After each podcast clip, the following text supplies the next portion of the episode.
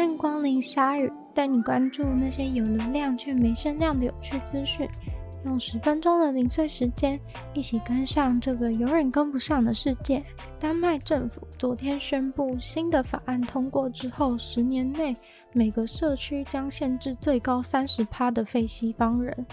官方说法是为了避免宗教文化的平行社会。在昨天的说明当中，丹麦官方甚至在目前正在审的法案文件当中，使用了“贫民窟”这样的字眼。形容那些处于劣势状态的社区，这样的用词饱受争议。但丹麦的立法者是真心这样子看待这些状况不好的社区。丹麦大概数年来都被认为是欧洲移民政策最严格的国家，而二零一九年上任的总理也持续了这样子的作风。丹麦的内政部长说明，有太多非西方人的外国人居住的区域，在各方面都有着严重的问题。他说，虽然使用“贫民窟”一词可能不太好，之后会移除这样的表述，但是会这样形容，也是因为这些被说是贫民窟的社区，真的有太多太多需要政府插手解决的问题。在丹麦的法律文件中，被称为贫民窟的社区，就是那些超过一千位居民不是西方人的社区，而这些社区几乎都符合重点问题社区指标四项当中的至少两项。他们所认为的重点问题社区指标，第一项是超过四十趴的居民失业，第二项是超过六十趴三十九岁到五十岁的居民没有受过高等教育。第三，犯罪率高于全国的平均三倍。第四，居民的年所得低于地区平均的五十五趴。叫人家社区贫民窟，真的蛮没礼貌的，没错。但是看完这四个指标，也实在意识到问题的严重性和跟其他区域的生活水准差多少。这样的贫富差距、生活水准差距，可能对世界上某些国家而言是有点麻烦，但也不至于需要马上插手处理。像是美国或是其他欧洲国家，也有很多所谓的贫民窟社区，但是由于丹麦是社会民主主义的国家，所以对于这种问题，甚至可以说他们的政府是必须去解决。目前有十五个丹麦社区。被列入所谓贫民窟社区的名单，另外还有二十五个社区是可能变成贫民窟的重点观察对象。在这些社区当中，犯罪会受到比其他地方两倍重的惩罚，而一岁以上的孩童也必须全部强制送去日间照顾。而这些问题社区也被法律规定，必须要在二零三零年以前。缩减六十趴的住宅与人口，虽然法案还在审理的过程当中，但基本上是一定会过。实际上，在丹麦，五百八十万的居民是外国移民，占了总人口的十一趴，而在这当中，有五十八趴的移民不是来自西方国家。这个月稍早，丹麦也成为了欧洲第一个。叫那些来避难的叙利亚难民回去叙利亚的国家。丹麦认为叙利亚的大马士革还有附近周边的地区现在已经安全了，所以请这些难民回到自己的国家去生活。这些难民的居留权将被取消，会先被送去驱逐营，但不会马上强制他们出境。但人权软体表示，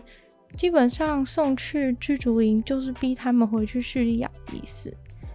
丹麦移民单位则表示，他们在叙利亚难民申请居留许可的时候就已经表明立场，这个居留只是暂时的。如果家乡已经安全，他们就得要回去。这边想要补充一下，也许大家觉得以上做法很傻眼，或是不能理解。但是由于丹麦人缴的税非常非常的重，是社会民主主义的国家，所以丹麦政府保证纳税人的生活品质的程度是跟我们相差甚远的，不能都完全以我们熟悉的角度去评断这件事。上厕所的时候，你是否曾经想过哪一间厕所比较干净呢？没错，你想得到的问题几乎都有人做了研究。根据研究显示呢，中间的那间厕所往往都是最脏的，因为人类有偏好中间的倾向性，所以大家都习惯去中间那几间厕所，而第一间反而是最少人使用，也就是最干净的。这个研究的实行的方式是透过去追踪连续十周每间厕所所需要补充卫生纸的量来判断，而结论就是高达六十趴以上的几率会是中间几间厕所的卫生纸先没有，这暗示了上中间那几间厕所的人最多。而纽约杂志在二零一五年的问卷调查中也显示，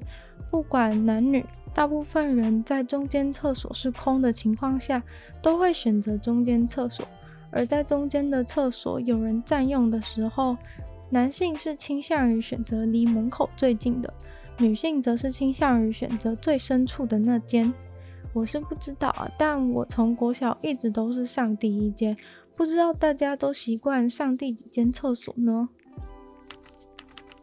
在领养动物的收容所中，每只动物都希望可以拥有一个新的家。毕竟拥挤的生活并不好过。但是残酷的是，只有领养人看了觉得喜欢的动物，才有机会被领养。也就是说，动物必须要可爱讨喜一点才行。这对动物而言很残酷。但却是宠物界中不变的定律，而有位小男孩却做了一件帮助动物行销自己的事，而且完全是来自于自己的兴趣和热忱。Darius Brown 这位男孩在八岁的时候学会怎么做领结，他的姐姐教他用各种不同花样、颜色的布做出不同造型的领结。隔天，他就带了一个忍者龟主题的领结去上学，而且大受欢迎。朋友都纷纷跟他说也想要，于是他就回家量产更多的领结。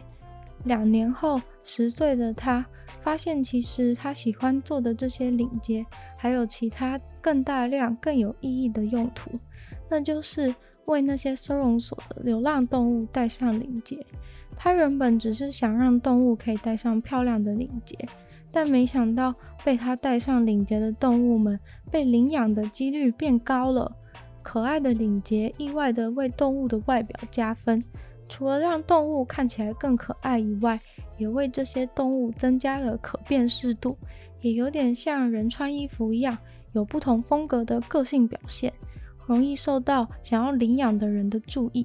于是他就回去做了更多更多领结，送到收容所。收容所表示，这个行动的效果远比男孩想象的要好。至今，他大概已经做了超过六百个领结，送给动物们。他做的每一个领结都是独一无二的。收容所的员工们真的都因此叹为观止。他们从来没想到，原来小小的漂亮的领结可以马上对领养率造成那么大的影响，比他们办讲座、打广告的效益都来得高。而男孩看着自己做的事情改变了领养状况，也很开心，立志要给美国每一周的一个收容所都送上他做的领结。就连美国总统拜登的两只狗狗也戴上了他做的美国国旗主题的领结。如果把一艘小船放进海里的话，它会随着海漂流到世界上的哪个地方去呢？这可能是小时候的我最想知道的问题之一。在这个 GPS 定位器随处可得的时代，就很容易知道了。在苏格兰有一对兄弟，在2017年的时候放了一艘小船到海里。小小的海盗船虽然不大，却很精致。还做了防止翻覆的配重，他们在上面放了瓶中信和 GPS 定位器，就送他上路了。那艘海盗船从苏格兰到了斯堪的纳维亚，又到了加勒比海和大西洋的边界，但后来就消失了。他们并不死心，毕竟世界上难免有船难，所以又做了第二艘，目前已经从北海飘到了佛罗里达。而且他们在社群软体上面公开海盗船的每日动向，让全世界的孩子们都可以知道现在海盗船到哪里了。就有一对佛罗里达的妇女到海上去迎接那艘海盗船。之后海盗船顺利的话，可能会随着洋流再飘回苏格兰，回去找那对兄弟。今天的鲨鱼就到这边结束了，明天就是世界睡眠日了。关于睡觉的更多资讯，关于世界睡眠日的介绍，可以到我的另一个 podcast《女友的纯粹不理性批判》里面收听最听的集最新的集数哦。那希望喜欢鲨鱼的朋友可以把鲨鱼分享出去，然后在 Apple Podcast 给鲨鱼星星，或是写下你的心得。在任何其他有留言区的地方，像是 YouTube 或是 Mixer Box，都可以写下你对鲨鱼的内容的心得，我都会很高兴的回复哦。那下周就希望鲨鱼可以在每周二十六顺利与大家相见，那我们就下次见喽，拜拜。